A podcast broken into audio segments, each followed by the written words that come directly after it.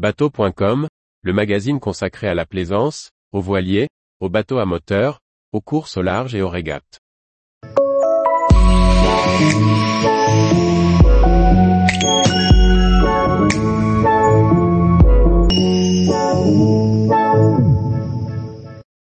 Cinquante ans après, j'ai acheté le même poker que celui de mon papa. Par François-Xavier Ricardou. Gilles a des souvenirs d'enfance sur le poker avec son papa. Quand une occasion identique se présente à lui, il franchit le pas et retrouve les sensations de sa jeunesse. Profitant aussi pour donner un coup de jeu à ce modèle des années 1970. Gilles habite près de Marseille. Quand il se promène sur le port d'Istre, il découvre un poker à vendre. À son ami, il dit, c'est sur un voilier comme celui-là que j'ai appris à naviguer.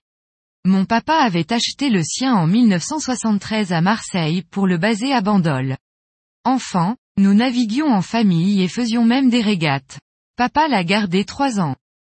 Pour rendre hommage à son papa et aussi pour renouer au plaisir simple de la voile, Gilles engage une négociation pour acheter le voilier.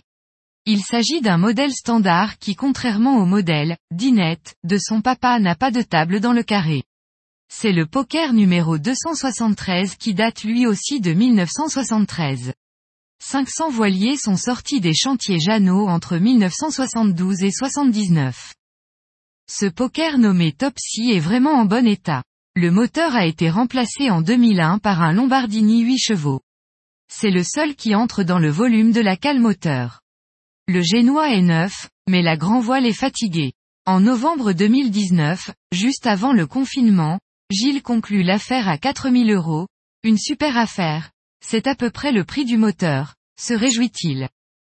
Vendeur de boissons sur les événements de plein air, Gilles voit son activité professionnelle stoppée avec le Covid.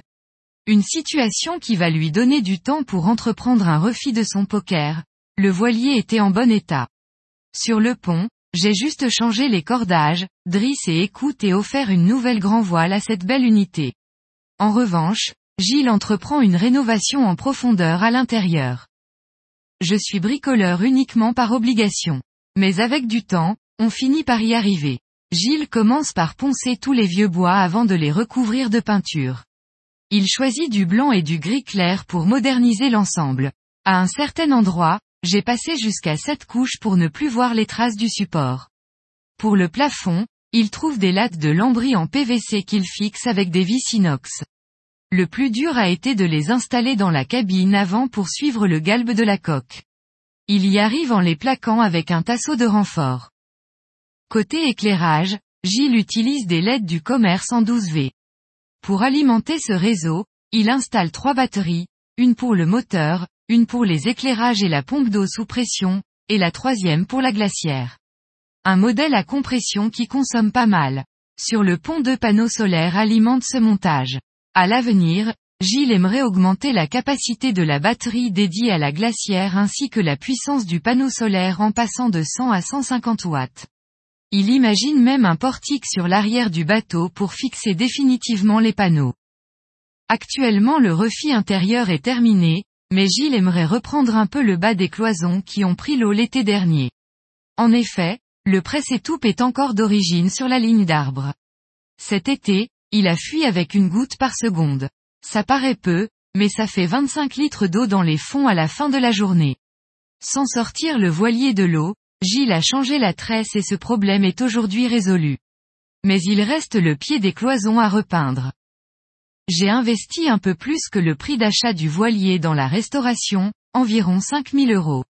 Ce budget comprend la grand voile de 12,5 mètres carrés réalisée au Gros du Roi à 1600 euros et beaucoup de matériel comme une housse de GV, les cordages, les batteries et les panneaux solaires, la glacière, la pompe d'eau sous pression et même une annexe et son moteur électrique.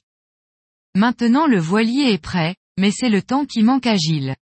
Il navigue sur l'étang de Berre régulièrement, mais aimerait aller plus loin.